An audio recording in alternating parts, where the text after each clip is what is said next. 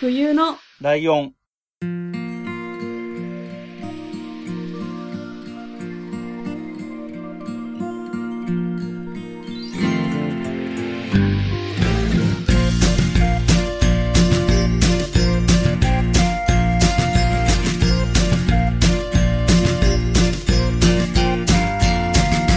この番組は山梨県出身以外共通点のない2人がそれぞれ好きなことを話す番組です冬のライオン第159回、椿ライドウです。真冬ですよろしくお願いします。はい、えー、159ってことでね。はい。なんかこれ、なんか159はスルーして160の切り板の時に回数の話すればいいのになって思ったんだけど、つい言っちゃったんです よ。なんか、これ以外にあまりこう、用意してる話がなかったんで、なるほなどんか季節の話とかするのもね、なんかパッとしないし、なんか難しいじゃないですか。この変わり方が激しい、暑くなったり、涼しくなったりするからさ。雨も降ったり降らなかったり暑。くてああね。そうみたいね。そういえば。この収録のタイミングだとね。そうもしかしたら配信の頃にはもうなんか連続で雨ですごい寒いとかなってるかもしれないけどね、ああ確かにそういう季節だなっていう気がしますよ。はいえー、でね、えっと、僕のターン、今、今年に入ってからは、割と、がっつり自分の子供の頃にハマったものみたいな話をずっとやってきてて、で、まあ、ルロケンだけちょっともう大人になってたんですけどね。ドキ はいでもまあまあ、でもジャンプの漫画でそういうノリの中のも のを。もうだ言と葉は思うんで聞くだけで私はもう今精神が不安定が まあ、でしょうなっていうところではあったね、そういえば。そうですねうんでね、えっ、と、それに比べるとだいぶ本当に子供の頃、えっ、と、取り上げたもので言うと、ウルトラマンとかの後で、はいウルトラマンとガンダムの間ぐらいの頃にハマってたのかなっていうやつの話をしていこうと思うんですけれども、はいえー、まあ、ベタっちゃベタなんですが、えー、藤子不二雄の漫画のアニメたちっおーていうところなんだけど、はいま真冬さんでも確実に知ってるのはドラえもんだよね。あそうですねあの、すごい好きとかじゃないかもしんないけど、まあ普通に子供の頃見てるっていう気がする。あああ、でもそんなに見てないんだ。その反応だと。なんかアニメを見る家じゃなかったんでああ、そっか。ほとんど見たことないけど、なんかあの、あるじゃないですか、あの、なんていうんですか、あの、移動みたいな、バスで移動するとき、遠足とか、ああ、はあはあはあ。そういうののバスの中で見た記憶っていうのしかないんで、本当に私全然何も知らそなうい。んだ。へえ、すごい新鮮。なんか、はい。えっ、と、今のね、今現在の感じで言うと、うん。えっ、と、土曜日なんですよ、ドラえもん。はい。で、ドラえもんの後クレヨンしんちゃんやってて、うん。で、日曜日が、えっ、と、ちびまる子ちゃんやってて、サザエさんってなあるじゃないですか。うんうんでこの4つがなんかパッケージ的にその、なんつうの、家族で見れる、あのーね、一家団らんの時に見れるアニメっていう感じの確生かきに。残 りなんか今はもう、昔はそんなアニメいっぱいあったのよ。まあ、その何、本当は不謹慎だったりするものとか、ちょっと、あの何、露出が多いとかそういうのもあったけど、はいはい。でも夜7時とかにやってて、食卓で見てるみたいなうん。文化だったのよ。俺がちっちゃい頃って、テレビって一家に一台みたいな時代だったし、ましてやパソコンなんかないような時代だったから、はい。みんなテレビ見るし、で、もうそのテレビが一個しかないみたいな話だから、家族4人とかいて。で、そんな中でね、ドラえもんが始まったのが、はい。えー1979年の4月2日うーんっていうことで、えっ、とね、これが、えっ、と、私がですね、えー小学校2年生ですね。小学校2年生に上がったばっかりほ 上う。がったばっかりっていうか多分、何始業式の日とか、そういうレベルで、あの、まあ、うん2日だから確か入に学式の日か。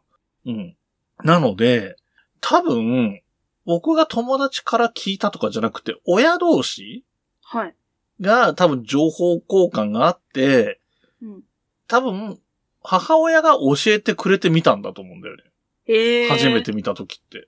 で、まあ、内容的にも子供に見せても悪くないものっていう印象があるからっていうのもあるんだと思うんだけど、うん。最初の始まった時のドラえもんって、えっと、6時50分からの10分番組だったの。ええ、短っ。そう。で、普通に歌もあったから、本当に短かったんだけど、でも、えっ、と、後に15分、あ、違うな、ドラえもんはなんないか。でも、もともとドラえもんって30分番組が2話構成だから、15分15分。だからサザエさんとか、ちびまる子ちゃんとかと同じような感じだから、2話構成とか3話構成だから、まあ、それの1本分。はい。なんだけど、月曜から金曜やってたのよ。ええー。そう。だから、毎日10分間見る。ほうほう。毎日10分アニメ見て、その後7時から、まあ、他のアニメ見たり、クイズ番組見たりとかっていう感じだったのかな。うーん。っていう感じで始まって、で、えっと、漫画の雑誌のコロコロコミックっていうのもその頃、もう何年目、えっと、1年目か2年目かな。で、発売されてて、で、はいそれにいっぱいその藤子不二雄の特集とかも載ってて、うーん。で、漫画本もね、あの、ドラえもんの単行本も読んで、で、そうすると、あの、カバーのさ、裏、後ろ、裏表紙側のカバーの折り返しのところに、藤子不二雄の漫画がこう、いっぱい載ってんの、いろんなのが。はいはい。で、それ見てもうすごいテンション上がって、その子供のね、10歳、10歳にもならない一桁台の頃の俺が、うーん。で、なんか本屋行ってないかなって探して、田舎だからあんまないんだけど、時々、あ、これ売ってるみたいなことがあったりして、まあ人気もあったから多分入れてたりもしたんだろうけど、はいはい。でそういうの買ったりとかしてて、でいいろんなのあるなって思ってワクワクしてた頃に、はい。えー、怪物くんっていうのが始まります。うん。怪物くんって知ってる名前は、うん。あの、割と最近、あのー大野くんがね、はいはい。あのー嵐の、元って言っちゃいけないんでしょ、多分。嵐の大野くんが主役でやってた実写版怪物くんっていうのがあったんだけど、はいはい。それの、まあまあ元が漫画なんでね、普通にアニメでやってて、で、これが火曜日の7時からで30分番組で、はい。やっぱり多分、い30分の中に2話入ってるような構成だったと思うんだよな。うーん。で、ちなみに声をやってたのは、えっ、と、後にドラゴンボールで超有名になる野沢雅子さんが確かやってたはずへえ。ですね。あ、ちなみにドラえもんも、えっ、と、まふさんだからリアルタイムで見てないからあんまり知らないかもしれないけど、い多分今のドラえもんは水田わさびさんかな。はいはいはい。で、僕らの頃は大山信代さんっていう人がやってて、はい。すごい、あの、変わった時にすごいな、馴染めない、馴染めないって言ってたけど、もう、わさびさんになってからの方が長いらしいですよ、最近だと。へえ、そうなんだ。うん。でですよ。で、ちなみにドラえもんは、その月曜から金曜やってた上に、日曜日にはい、総集編じゃないんだけど、そ多分5、1週間に5本配信したうちの、2本か3本をピックアップしてまとめたのを日曜日の午前中にやってたんですよね。 ええ。だからすごいドル箱だったんだろうね。うー。そうんまあ割とテレ朝ってそういう、なんかこれは人気が出たぞって思うとがっつり行く感じがあるから、はいはい。こんな感じでやってて、で、特番がね、いろんなタイミングでやったんですよ。えっ、と、お正月だよドラえもんとか、うん。な、なんだ、夏休みだよとかもあったかな。あと、大晦日だよドラえもんとか、まあ大晦日やった時は、お正月はやってなかったりするんだけど、うーん。なんとかだよドラえもんってつくタイトルのスペシャル番組、30分とか1時間の番組がよくあって、でそこで、えっ、と、ドラえもんとお化けの九太郎とパーマンがコラボする話とかもやってたのがすごい印象的で、へえ。で、さ、あの、さっき言ったそのいろんな漫画、いっぱいあるいろんなな漫画書いてるなっていうのがあったから、はい。漫画で買って読んで知ってたりしたのよ。パーマンとか、お化けの九太郎とか。うんうんで、それとコラボするって、なんか単純に熱い話だからさ、コラうん。ボうっんてうそん、もそ確も。かに。で、えっとね、パーマンも、お化けの九太郎もドラえもんも、実は昔白黒の頃に一回アニメ化してんだよ。うーん。そうなで、んドだ。ラえもんはいまいちだったらしい。おばきゅうが最初で、おばきゅうが売れて、パーマンもそこそこで、ドラえもんがいまいちで、っはてい。なったんだけど、で、お化けの九太郎本当に人気あったから、カラーになってからもう一回アニメ化してるの。で、その頃は、俺多分その、幼稚園とかぐらいだったから、その藤子不二雄とか知らないでただ見てて、うん。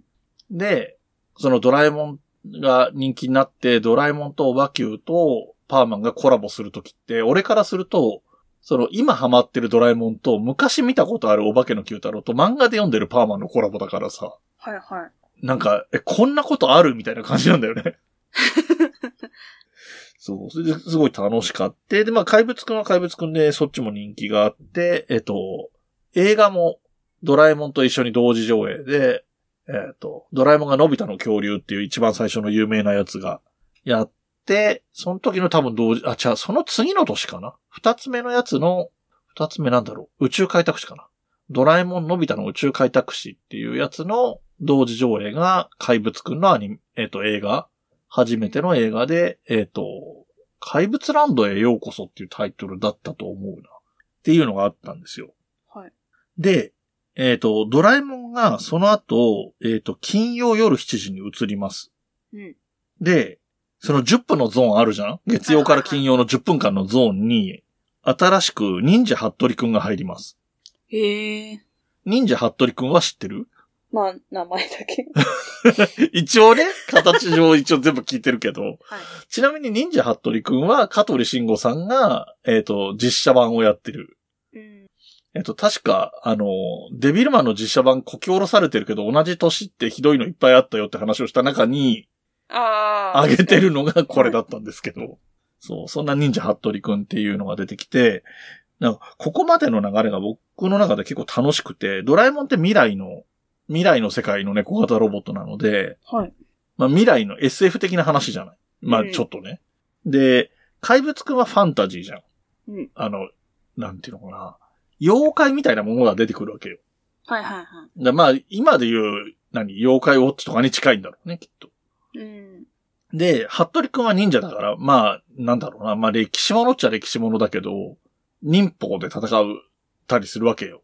はい。忍法で助けてくれたりとか。っていうのが全部違ってて。あ、で、ちなみに怪物くんって、えっ、と、見た目人なんだけど、うんえっ、と、腕が伸びたり、足が伸びたりするし、げ骨を鉄みたいに固くして殴ることができたりするのね。うんはい。これって、あの、ワンピースのルフィとほとんど同じ能力だっていうのに最近気づいたんで、ちょっと言いたくなったんで すけど。ええ。そう。あの、今言いながら、多分ルフィもそんなにわかんねえんだろうなって思ったんでいや知らない、言い方がこんなになったんですけど。はい。で、えっ、と、で、服部くんが始まって、はい。で、服部くんも、えっ、と、7時台に昇格するんですね。もうこの頃には怪物くんが終わっちゃってんだけど、うん。えっ、と、7時台に行った時は月曜の7時に服部くんが行って、はい。で、その6時50分からの10分ゾーンは今度はパーマンに移行します。へえ。で、えっ、と、このパーマンが僕は一番好きなのね。その藤子不二雄のこの今挙げたやつ以外の全部の中ではい。一番好きなのがパーマンで、うん。で、えーこの頃にはね、えっ、と、ちょっと5分だけ伸びて、えっ、と、夕方6時45分からへえ。ちょっとだけ拡大してやってて。で、相変わらず日曜日に、だから2本なのかな ?15 本番組だったから、30分、日曜日の午前中に30分番組で、2本分を放送するみたいな感じのこともやってて。うん。ってなっていきましたっていうのが、えっ、と、藤子不二雄が原作でテレビ朝日で放送してて、新映動画っていうアニメ制作会社が作ってるっていうパッケージのもの。はいで、これこの後それこそまたしん、えっ、と、お化けの Q 太郎がもう一回やったりとか、うん。なってくんだけど、これ、パーマンが始まった年が、えー、1983年で、えーその、横並びの、えーじゃない、えーそれがね、1985年ぐらいまで続くのね、パーマンが。はい。 85年になるともう俺中2なんで、うん。もうさすがにちょっとパーマン見てる感じじゃなくなってるので、うん。で、このぐらいまでが、その、ドラえもん、怪物くん、忍者ハットリくん、パーマンっていうのを夢中で見てたっていうのはこのぐらいの頃だなっていうのが、えっ、と、僕が藤子不二雄好きって言ってるのは、だいたいこの辺のこと指してるんだなっていうなるほど。感じ。で、この後、すごい人気にな、が高かった藤子不二雄のアニメがいくつかあって、一つは、えー、キテレツ大百科。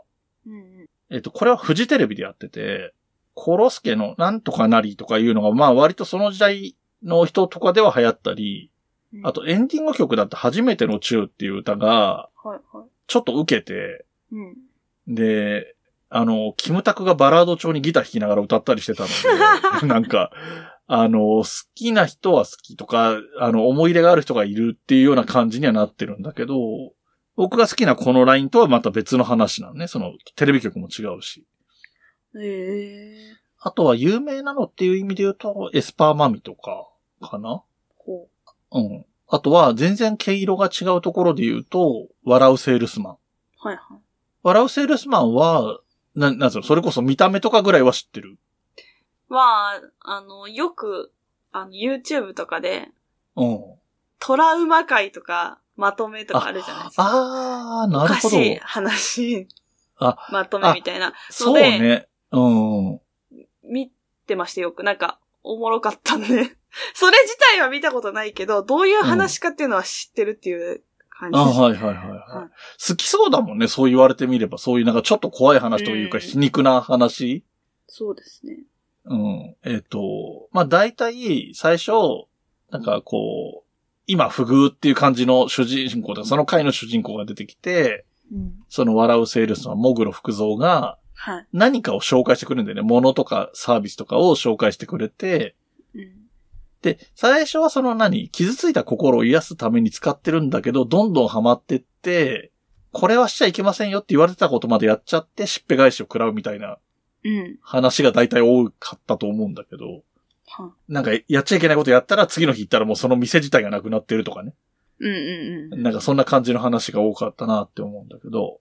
そう。で、えっと、まあ、紹介したいのはこんなところなんだけど、これ、ドラえもんとさ、その、笑うセールスマン、モグロ福蔵はいはって、ちょっとテイストあまりに違いすぎるなって感じあるじゃないですか。い。確 かに。これ、まあ、まほさん知ってるか知らないかわかんないけど、藤子不二雄ってもともと二人の共同ネームだったので、はいはい。えー藤本の藤に、阿鼻子の子で藤子。で、もう一回藤使って、元の王を取ってきて、藤を。藤子藤尾っていう名前なんだけど、えっ、と、藤本博士っていう人がやって、書いてたのが、ドラえもんとパーマンと、あとまあエスパーマミとかキテレツ大百科。で、えー、アビコ元っていう人が書いてた方が、怪物くん、服部くん、えー、笑うセールスマン。まあ、あと、言ってなかったけど、プロゴルファー猿とか、そういうのがあるんだけど、で、こっちの方がなんかちょっとダークっぽいんだよね。うんなんか、怪物とか、その、あとね、もっと、もっとマイナーな、漫画、アニメとかなってない、マタロウが来るとか、あって、それも本当に、いじめられっ子が、なんか悪魔と契約したとか、なんかそういう設定だったと思うんだけど、呪いで、そのいじめっ子に仕返しするみたいな話とかがあるのね。はい。そういうテイストの書いてる方が、そのアビコ元っていう人で、うんまあだから笑うセールスマン側の人ね。うんうん、で、藤本博士、藤子 F 不二雄の方がドラえもんとかパーマンとかはい。エスパーマミとか書いてて、まあ割と明るい感じ。だからまあ、よく、あの、白い方とか黒い方みたいな言い方されてたみたいね、昔は。うーん。うん。で、ちなみに、えっ、と、この前、えっ、と、1、2ヶ月前かなゲストに来てくれたゆうすけがやってる、少し不思議ナイトっていうのは、はいえっ、と、藤子 F 不二雄先生の作品のことを紹介する番組なので、うん。どっちサイドで言うと、ドラえもん、パーマン、えーエスパーマミとかの方、キテレツ大百科とかの方はい。を喋ってるのが、そのゆうすけがやってる番組で、うん。まあ、全くの余談、そのユースケの番組の宣伝になっちゃうけど、えっと、SF っていう言葉があるじゃないですか、普通に。はい。さっきも使ったけど。うん。これが普通はサイエンスフィクションっていう意味で、科学的な空想の話みたいな意味合いなんだけど、うん。えっと、藤子 F 不二雄さんはそれを、まあ、まあ、まあ冗談みたいな意味で、僕にとっては、えっと、少し不思議っていう意味ですっていう風に言ってて、うんうん。で、それを取って、その番組のタイトルにしてるのね。す少し不思議ないとっていうタイトルに繋がってたりするんで、うんうん、だから割とね、そういう、なんか、他は普通なんだけど、ここだけちょっと変わってるみたいなものを書くのが、だから日常的な話なんだけど、主人公がヒーローとか、なんか家にドラえもんがいるとか、うん。そういう感じのものを書こうとしてるっていうのうが、その、F 先生っていう人の系統ね。でね、えっ、と、今回話したかったのはあくまでこのドラえもんたちの話、ドラえもん怪物くん、服部くん、パーマンなんで、はい。あのーまあ、ここまでといえばここまでなんだけど、もう一個藤子 F 不二雄さんの作品で好きなのがあって、はい。えっ、と、それは、えっ、と、ちょっと大人向けに書いてる SF 短編集 ?SF 短編がいっぱいあるのうね。ん。で、1話完結みたいな話なんだけど、SF で、ちょっとね、時々そのさっきのモグロ福蔵みたいな、ちょっとブラックな話もあったりするんだけど、ういん。や基本的には宇宙旅行する話とか、不思議な道具が急に手に入る話とかみたいなのが多いんだけど、なんか、ポッドキャストで、うん。私一個聞いたことあって、なんか、すげえあ、怖い話。 うん。あのね、ちょっと思い当たるわ。ちょっとしゃ喋っていいですよ、それ。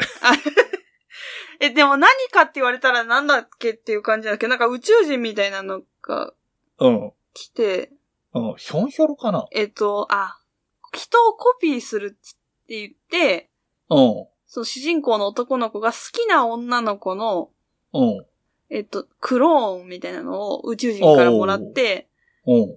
でも赤ちゃんなんですよね、それが。ああ、はははそう、なんだったっけな なんか、それを育てるんですよね、内緒で。あ。うんうんうんうん。ででもなんか嫌になるのかな確か。ああ、めんどくさくなっちゃうみたいそな。う。で、宇宙にじゃあ連れて帰るって宇宙人が言うんだけど、うん。なんか嫌だみたい、一緒に行かなきゃ嫌だって言って、うん。 で、自分のコピーを作ってそいつと一緒に連れてかせるみたいな。 なんかちょっと違ったらごめんなさい。でもそういう話聞いて、いや、めっちゃ怖っと思って。でもね、そういう話とか、あとは、えっ、と、どうしようかな。もうなんかもう話しちゃうか、一個ぐらい。 はい。えっと、有名な話でカンビュセスのくじっていうのがあっうて、ん。えっ、と、宇宙で、こう、なんか、その、宇宙船が壊れたかなんかで、一人だけ生き残ってる状態で、広い宇宙で偶然、また、その一人でいる人と出会うのね、その宇宙船みたいなので一人で移動してる人と出会って、はい。で、一緒に何日間か過ごすんだけど、うんもう食料が全然ないのよ。どっちも漂流してるから。はい。で、くじ引きをするのね。うん。で、えっ、と、主人公男の人で当たるんだけど、もともとその宇宙船に乗ってた方の人は女の人なんだけど、うんえっと、言い方選ばないと難しいとこなんだけ ど、要は、えっ、と、どちらかがどちらかを食べることで生きていくっていう選択をするしかないと。あー、なるほど。うん。で、そのくじ引きだったんだよっていう説明をされて、で、その、えっ、と、食料の作り方を教えるわねっていうところで、漫画自体が終わっていくみたいな話なんだけど、えー。みたいな割とそういうなんか、うわーって思うような話も書いてたりするけど、でもやっぱりその、宇宙、宇宙旅行をするような時代とか、そういう、なんか割と簡単な方法で一人でも食料が作れるような時代、未来の話じゃないと成り立たないような設定とかで書いてたりするっていうのはあるし。で、まあタイムマシン使うような話、ドラえもん書いてる人なんでね、タイムマシン使うような話とかも書いてたりするし。まあでも短編集は宇宙行く話が多いかもね。うん。、で、その辺の話を、最初、それをやろうと思ってたの、今日。はい。 だけど、あの、いきなりやるにはなかなかかなと思ったので、 とりあえずもう少しキャッチーな方がいいかなと思ってドラえもんとかの話をしたけど、こっちもあんまりハマらなかったなっていうとこはあったけど いやい、ハマら、ハマりはしないんだけどね。まあ今更年齢的に言うとハマるってもんでもないんだけど、思った以上に知らなかったなっていうところはあったんだけど。そうですね。で、この間、うん。東京行ってて、うん。全然知らない駅で乗り換えたらドラえもんだらけで、ああ、へえ。えみたいな。 どういうことだろうって 思ったんですけど。登りとかな、えーあ、登戸か。うんあのー、藤子不二雄ミュージ、藤そう子です F 不二雄ミュージアムがあるところね。そんなとこと知らなくて、降りてめちゃくちゃびっくりして、あそこすごいもんね。あのー、私はどこに降りてしまったのかっていう。おた多分乗り換えだったってことは、そ小うです田急線と南武線っていうのに乗り換えだったと思うんだけど、小田急の方とかなんて、あの、駅名の看板その、うん上りとって書いてあるやつとかも、あの、ドラえもんの、何あれ、首輪のところ、鈴がついてるところとか、モチーフになってたり、階段のところとかもね、あの、乗り換えの階段のところとかも、壁面がずっとドラえもんとかのイラストがバーって書いてあったりとか、すごい よね。すごいかったです。あ、ゆうすけさんだと思って、そうそうそう。喜ぶんだろうなと思そういそなう、ずがっら。と行きたいって言ってるし、うん俺、そこの、僕も仕事で使ったりするので、乗り換えで使った時とかに、 はい写メ撮りまくって送った りしたことあるんですけど。そうそうそうそう、そうですね。まあでもまあそうね。藤子不二雄ミュージアム行ったらそれもそれで話すかもしれないけど。うん、確かに。あ、面白そうですよね。でもねなんかよくし見るんですけど、インスタとかで。うんうんうん。なんかみんなまあ楽しそうやなと。有名なのはね、綺麗なジャイアンっていうのが有名だったりするけ ど。そう。あとなんかもうマニアックな、あのーそれわかん、どうせわかんねえじゃんという話で言うと、建物の形が F 型になってるとかそういうのがあるらしいけどね。へえ。近くで見ると見れないからわかんないけどね。なるほど。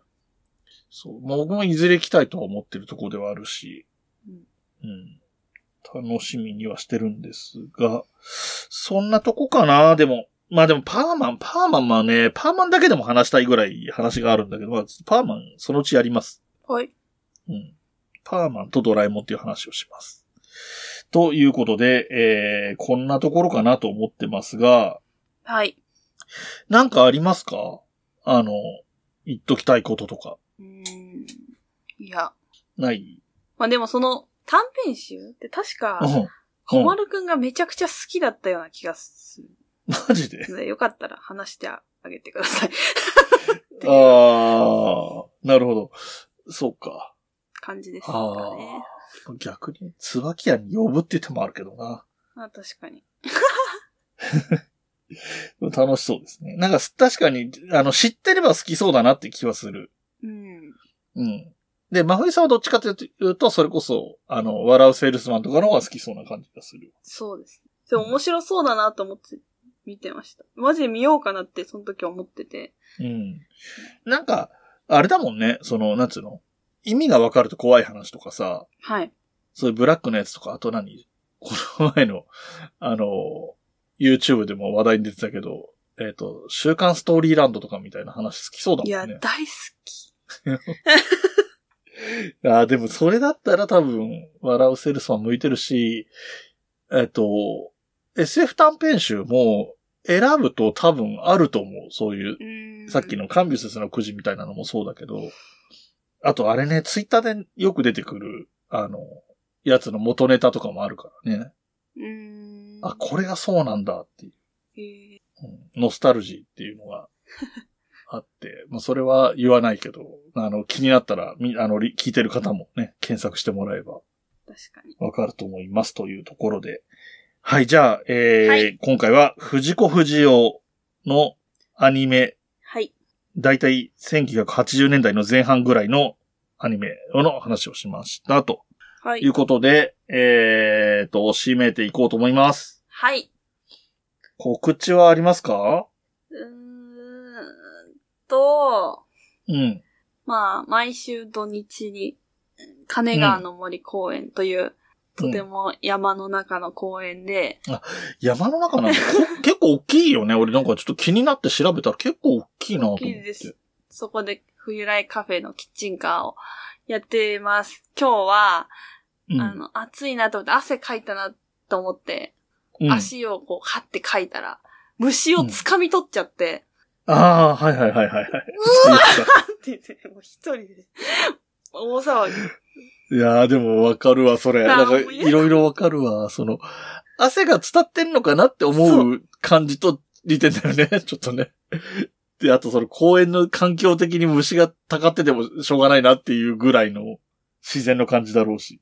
いや、本当に最悪でしたし、で、本当に子供たちが、うん。はい虫かご持って網持ってくるようなとこなんですよ。はいはいはい。だから、こう、お客さんがカブトムシ持ってたりするんですよ。ああ、そっか。やめてよと思って、本当に隠しながら来てほしい。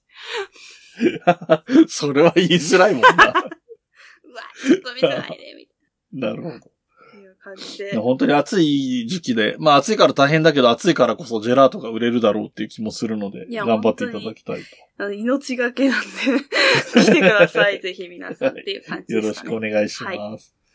はい。えー、では、えーっと、最近ちょっとあんまり告知してなかったので告知をしていこうと思いますけれども、はい。えっ、と、冬のライオンね、この番組では、えっ、と、お便りを募集しておりまして、はいえー最近紹介してないなっていう話もちょっと今してたところなんですが、はい。えー募集しているお便りのメールアドレスが、えー huyunolion.gmail.com ですね。はい。 H で始まって、冬のライオン、アットマーク、ジメルドットコムと。で、えー、番組のね、サイトがありまして、こちらの方に、えー、お便りフォームに飛ぶリンクも貼ってありますと。はい。ということで、こちらの URL が、hu, あ、hu じゃないや。えー URL の方は、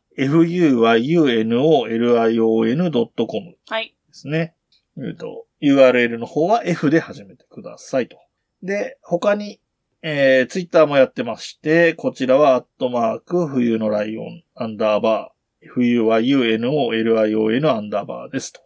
まあ、ひらがな冬のカタカナライオンで検索してもらっても出てくると思います。はい。で、ツイッターやインスタグラムのハッシュタグは、す、べ、てひらがなで冬来でお願いします。はい。あとは、えー、すずりでグッズも販売してますし、YouTube チャンネルも一応やってますし、はい。えー、あとはなんだそんなところかな LINE スタンプ発売してまあ、す。そうだ、ラインスタンプもやってます。 えーっと、YouTube も、でも最近久しぶりに更新されてましたね。そうですね。ちょっともうちょっと頑張ります。ちょっとはい本当に今ね、あの、ルローに剣心のことで頭がいっぱいで他のことが何にもできてないっていうああ、そう人生ね。なんで、もうちょっとすいませんせん、待ってください、みんな。で、スタンプの方もね、ぜひ、はいあの、かなり頑張って使いやすいものにしたつもりですので、 はい。えーよろしかったらお願いします。あと、すずりの方もね、ちょっと T シャツが安かったのがちょっと終わっちゃったんですけど、あなんかその時に買ってくれた人もいたみたいで、ツイッターにも上がってたりしあたんですけそどう、ですね。はい、ありがとうございます。また、なんかグッズもね、あのー、すずりの方のフォーマットで新しいものが出たりすると、逐次、それも対応していくと思いますので、よろしくお願いしまおす。願いします。この番組の楽曲提供はカメレオンスタジオ、はいエンディング曲はハルさんでハッピーターン。はいそれではまた次回、ごきげんよまう。た来週。部屋に人と猫絡まり合って生きています欲しいものはたくさんあれど大事にしたいこの気持ち思い出の上を歩いてたけど望んだ未来を引きずってたけど不悔しさも全部それすら愛して飲み込みたいそんな気分さ大事なものなくした時へたり込んで夕日を見てた景色をふと思い出すから自分の居場所も定められずにそれでも「見つけたい」「見えないものを見えないままに星屑の中から見つけるんだ」「それでももっと続くように」誰かのために自分のために曖昧じゃなく浮き彫るように何もない未来に限りある命にもっともっともっとハッピーターン